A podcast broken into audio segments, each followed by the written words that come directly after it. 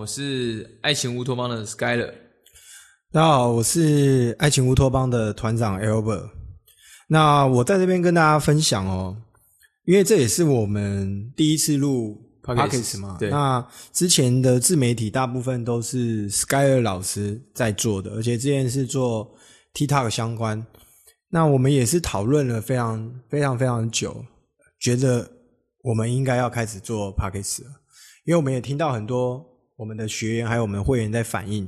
就是他平常的时候可能在上班的过程中，嗯，他想要听一些录音的东西，是，或者他在上班的时间，他想要听一下，补充一点能量啊，补充点能量啊。那对这些这些反馈，对于我们来讲，我觉得都是还蛮正向的。虽然我觉得上班的时候还是要认真，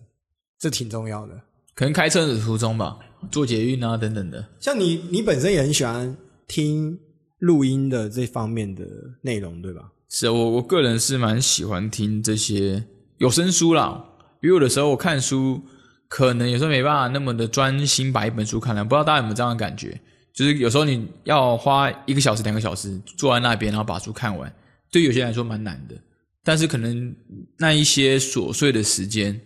然后你可以好好利用，我觉得是蛮好。所以我也跟团长讨论，那我们就在这一次第一集的时候，我们就来。录 podcast，然后让把我们诶身边所学的内容东西一并的分享给各位。其实，在这一块我们也聊了蛮多的，因为我们平常，因为我们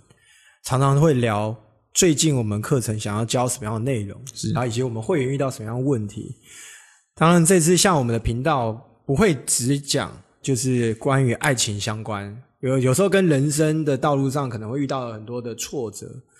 或者是一些难关难关。然后有一些成功的一些经验，我觉得这些东西是我们最主要想分享的。因为其实其实情感这件事情，我觉得大众是很认很认知这件事情是很重要的。但我觉得大众也会想要知道说，什么叫做一个成功的人？嗯，当然我我现在也不敢说我们现在是有非常多成功之类的，因为我觉得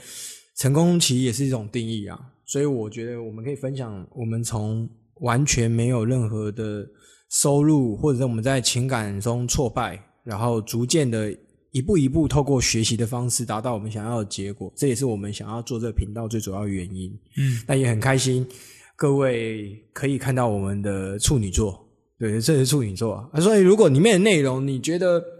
可能哪边需要优化，或者觉得哪一部分你想要再听更多一点，都欢迎私讯我，私讯我们。团长首次开始在做他的第一集的，对啊，这个这对我来讲是个挑战，但是你不觉得人生就是要不断的挑战吗？那如果我们的人生都没有任何的挑战的话，其实我觉得也挺无聊的。确实啊，因为其实我来讲讲我当初为什么做自媒体好了，因为可能很多人并不清楚我当初为什么做自媒体哦。呃，其实我们一开始是借由我们的官方 LINE 来做这件这个件事情嘛。可能推播我们的讯息，让我们的会员们知道。但是呢，随着 Line 的这个东西，以前是免费，可以免每天发送，它现在有有那个讯息的限制，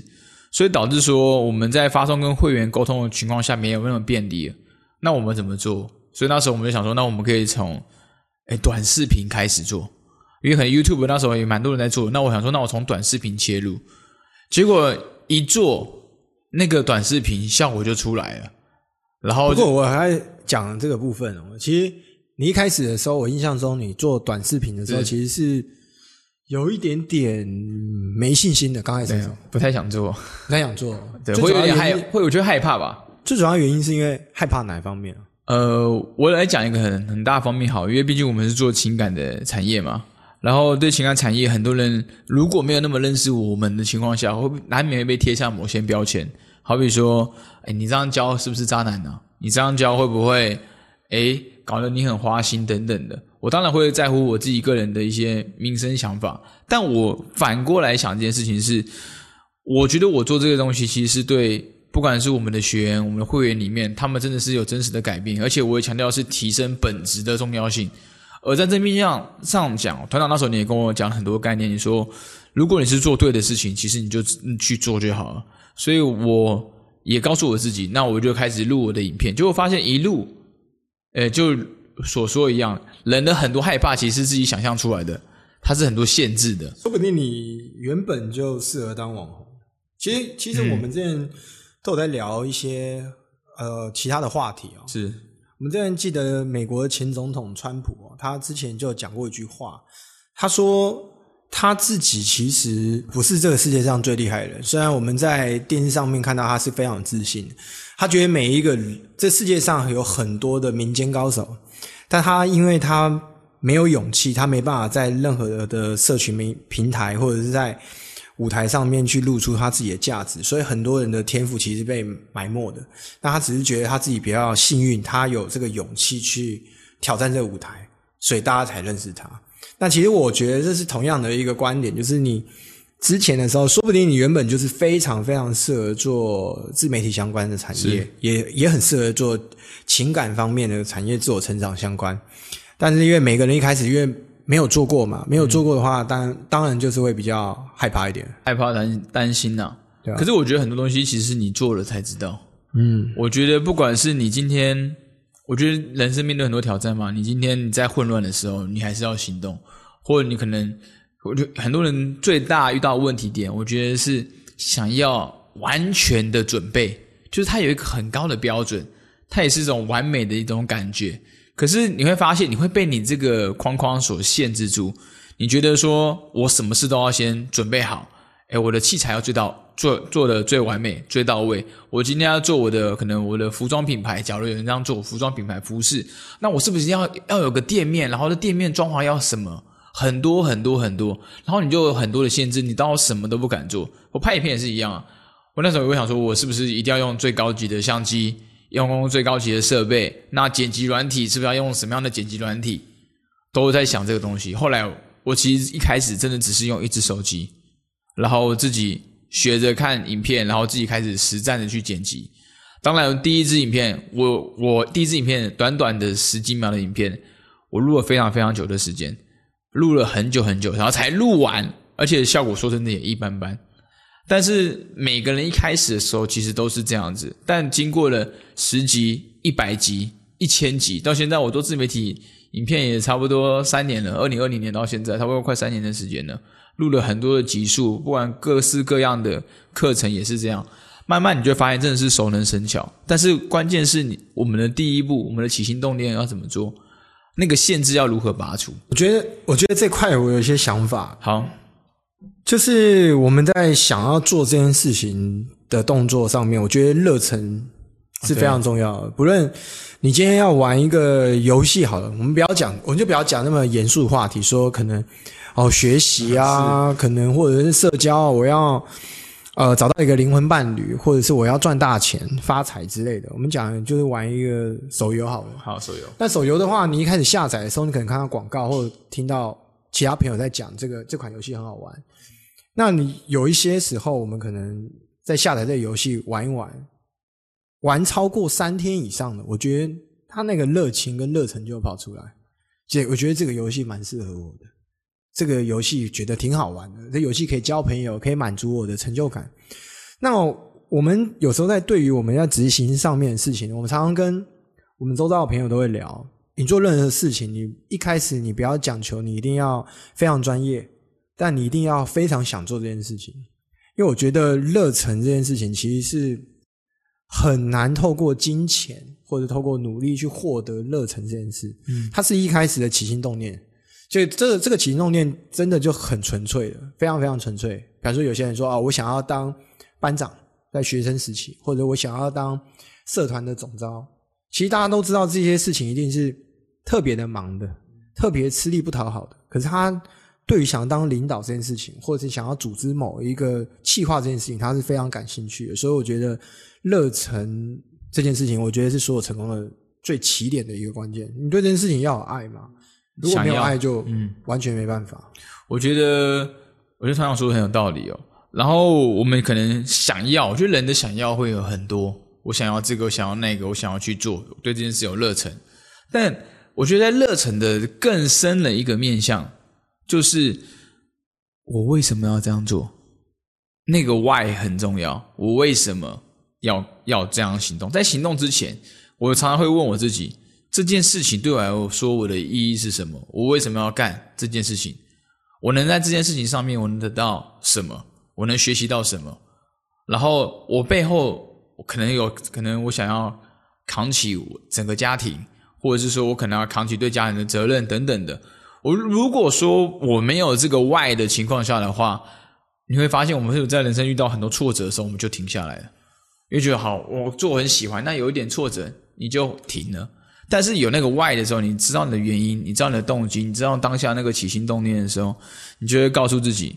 那些人可能还等着我。我觉得我要成为我家庭的依靠、支柱等等的。然后，所以呢，你就开始说，那我得努力行动。而这些这些想法，反而才是让你真的能够突破的关键。那当然，你做这件事情，你一开始做的很痛苦，你没有热忱，你去这样做，其实也很难，因为你还是会放弃。但你既有了热忱，也要知道原因。我觉得这相辅相成上面的感觉，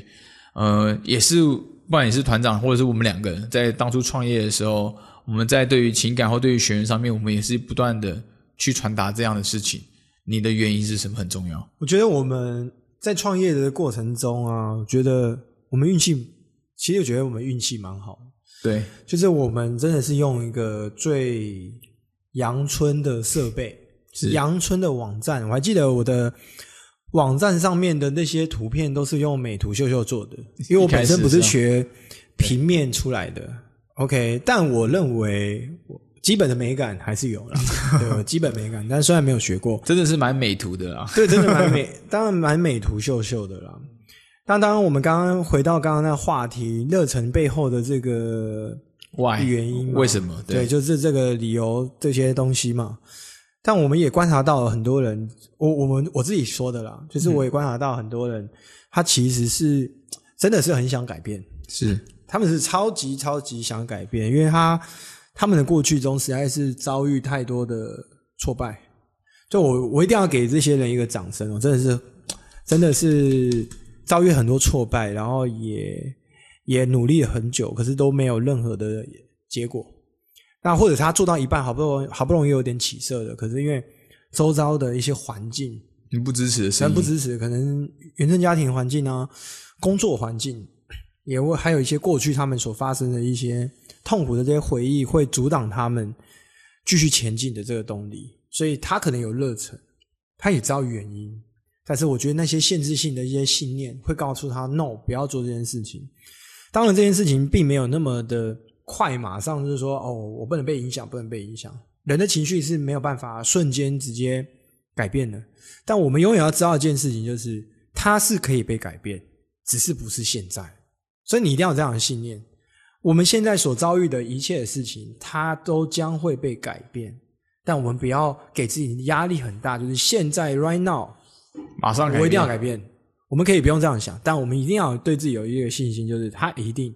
终将会改变。一旦改变那一刻起的时候，其实你人生就起飞了，其实就起飞了。那当然也回到我们今天最想要聊的这个主题嘛。嗯，我们要聊的主题就是成功的人，其实呢都是懒过来的。嗯嗯，成功的人生都是懒过来这个主题哦。但其实懒这个懒这个话题哦，其实都充斥在我们生活中啊。然后只要是人。我觉得只要是人，其实都会想偷懒，很正常，非常非常正常。因为我们我们也是人，对，当然很多人也会觉得哦，我们可能很努力，很努力，但其实我们也是会想要偶尔会有些偷懒的时刻。但我们要讲懒的这件事情，它其实是个定义上的问题。对，你是平常你在做什么事情在偷懒，或者是你什么样时间你分配给你偷懒的？的一些呃，可能活动等等的，其实有人说你这个人懒，可是我们把我们该做的努力都做完了，都该做的努力或我们的呃，可能社交啊，可能工作其实做完了，剩下的时间我们也想要偷懒，我们可能要好好休息一下，我觉得是可以被允许的，对。但是首先要知道自己到底要什么了。那这里面也有一个，也有一个点啊，就是成功的人其实他们的终极目标是什么？其实就是想要，我觉得休息吧，就想要休息，而且想要那种可能没有那么多压力的生活。我觉得，但我们在这个，哎，我们在这个创业的道路上，还有我们在做讲师的道路上，我们发现，嗯，其实挺难休息的。对，其实挺难休息。我们一开始是想要休息的，但后来发现说，哎，怎么每个月都有活动，每个月都有讲座，每个月都有课程，然后都对，然后也陆陆续续真的有真的太多的会员都在敲碗，然后问很多的他可能自我成长相关问题或情感问题。但我发现，哎，我们好像没有办法真实的去偷懒这件事情，我们就变得很认真、很认真、很努力的。去解决我们会员每一个情绪状态，或者解决他当下立即的一些问题。但我相信啊，我个人相信，我们有一天还是可以很轻松的。对，因为我们毕竟我们就是要打造一个爱情的理想国。其实这个这个梦想真的真的是挺大的。对，到我们八年前在开始在创业的时候，我们在聊的话题，其实到现在我们依然还是在聊这个话题。随着会员越来越多的时候，我们这话题其实是没有任何间断的。那我觉得，像我刚刚团长提到懒这件事情，很懒，很多人说我这样就是偷懒休息，是大家大家对于懒的这个样的想法。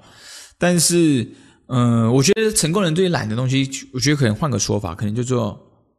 聪明或者是效率。对于某件事情，它的效率值是什么？因为不然你很多东西你做了很多，但没有效率，那其实感觉在浪费时间呢。所以到底怎么样通过偷懒？其实偷懒为什么我会想偷懒？因为我想要有效率嘛。这是可能是他们背后的一个逻辑。就像是我自己会觉得说，我今天要完成某些事项，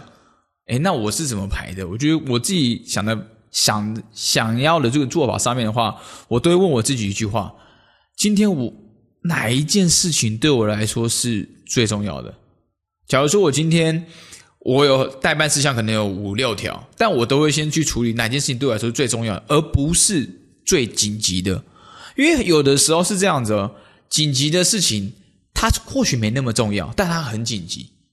但它或许没那么重要嘛。然后这个时候我们就想说，赶快去处理这紧急的事情。可是你该做的事情却没有做，你的进度 delay，你整个嗯团队的规划流程可能都延后了。那这个可能就是我没有去。有效率的去处理到我们该做的事项，所以呢，紧急的紧急的事项，它是声音比较大声，会让你感觉比较紧张。但是有效率的事情，这件事情对我们来说，嗯，重要的东西去做，我觉得来得更好。所以我都问我这句话：什么是对我来说是最重要的？然后什么样的事情是可以让其他人去做？就是团长，你也跟我讲说，我们不管说带团队或公司营运上面的话，我们就跟下棋嘛。你说跟下棋是一样的，每一个人都有每一个人的优势，每一个人都有每一个人该做的事项，然后我们去诶去分配资源，分配每个人能力，让每个人在他们对的位置上面发挥最大的效率值，也是你团长你一直跟我去说的概念。那当然了，其他的部分我觉得团长你可以去分享一下，说那你是怎么看待效率这样的一个做法的？关于效率这件事情哦。我个人，因为你速度很快，你平常做事情速度真的是很快。我个人，我个人其实是一个有一个想法啊，其实我觉得人生这件事情，无论在事业上面，在感情上面，在你的生活上面，还有你的家人啊、你的朋友啊等等的，其实都是非常重要的。就没有一个东西是绝对最重要的，但都是定义。所以你一定，所以我们一定要去了解。定义到底是什么？你如何定义这件事情，就代表你是怎么样的人。比方说，有些人定义我成功，比方说我们成功就是，哎，我一定要开到一台小牛的这台车，我才叫成功。但也有一些人说，我想要环游世界才叫成功。嗯，那有一些人可能是，我想要，我可能要赚到好几亿才叫成功，或者我可能要成为一个政治人物、知名人物才叫成功。但对我来讲的话，不论任何一个你内心想要完成的一个理想，只要能实现，它必然就是一个成功的一个一个定义了。那关于效率这件事情，就是你对于你现状这件事情，你满不满意？其实，我觉，我觉得这个答案其实每一个人都知道。比如说，我在学习社交，我在做事业，对吧？然后我们常常说，哦，时间不够用，时个时间不够用，但我们没有去。规划出，其实我们每天所花的时间大概有多少，在我们该做这些重要的事情上面。那如果今天我们完完全全今天工作可能八个小时、十个小时，我们全神贯注在做这件事情上面，尽管现在还没有做到我们想要的我刚刚所谓定义的成功。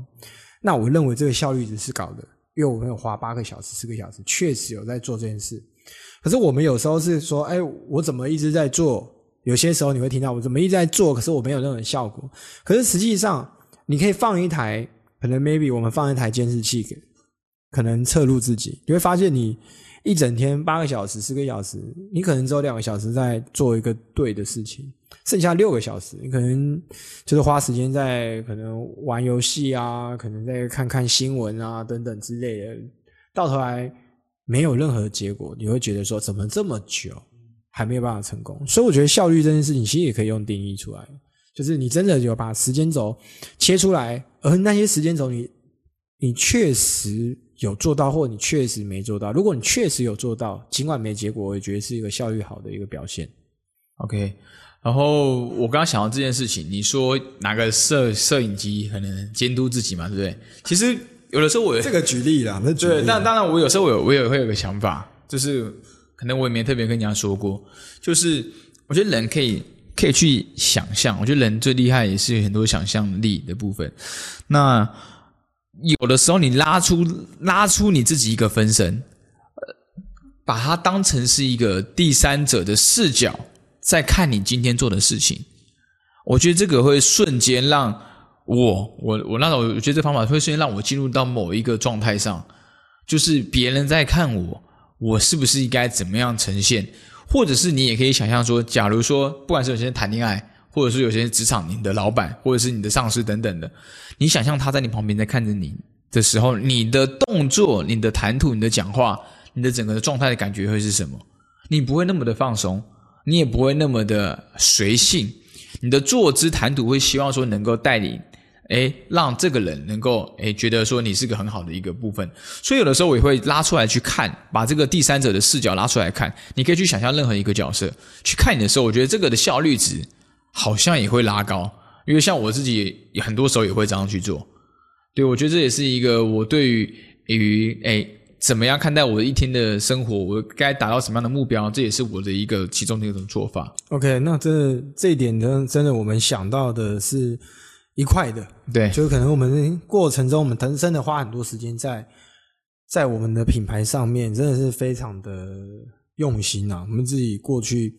每次在做一些活动的时候，其实活动是真的多活动啊，或者是课程啊，或者是一些我们自己的一些自媒体等等的，其实我们事前的准备都非常非常久，不外乎就是希望大家真的是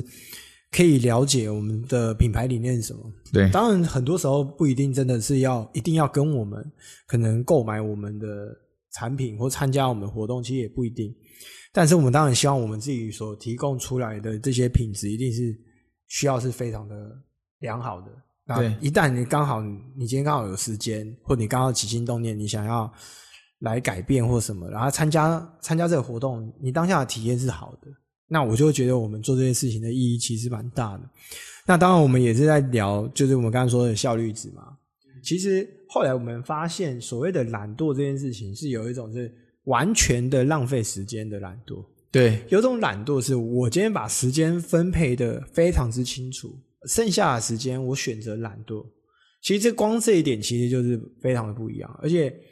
我们在我们可能在做事业上，我我人生其实有很多的前辈，也有很多的贵人有在跟我聊这件事情。就是我们在很年轻的时候，我们讲，我们如果创业的一个目的，或者有些人为了想要赚钱等等目的，就是想要购买更多的东西，我想要什么就可以买什么这样的东西。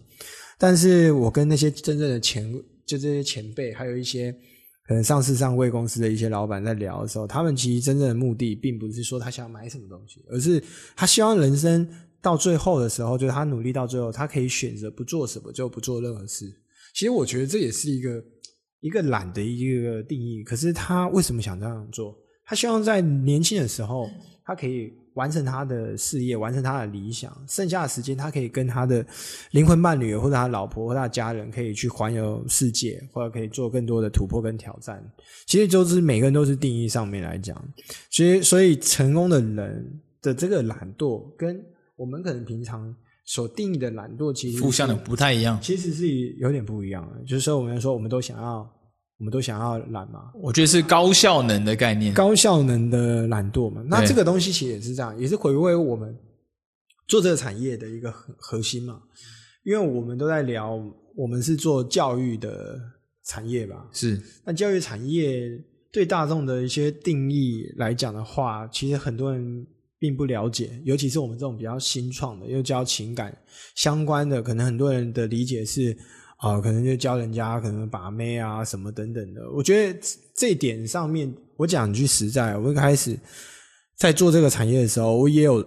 也有这样的想法，就是我我为什么要去做这个这个产业、啊？对对，就是因为因为我们之前是做电商的，可是那时候电商没有做起来。对，因为我我一直都想要能做一个是有社会认同的工作的对产业，在创立爱情乌托邦之前，连名字都还没想到的时候，就想要做一个可以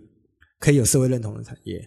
对，那我不想要我未来的可能另一半或者朋友可能在介绍我的时候，他是一个把妹老师之类的，其实这是我我个人比较不向往的。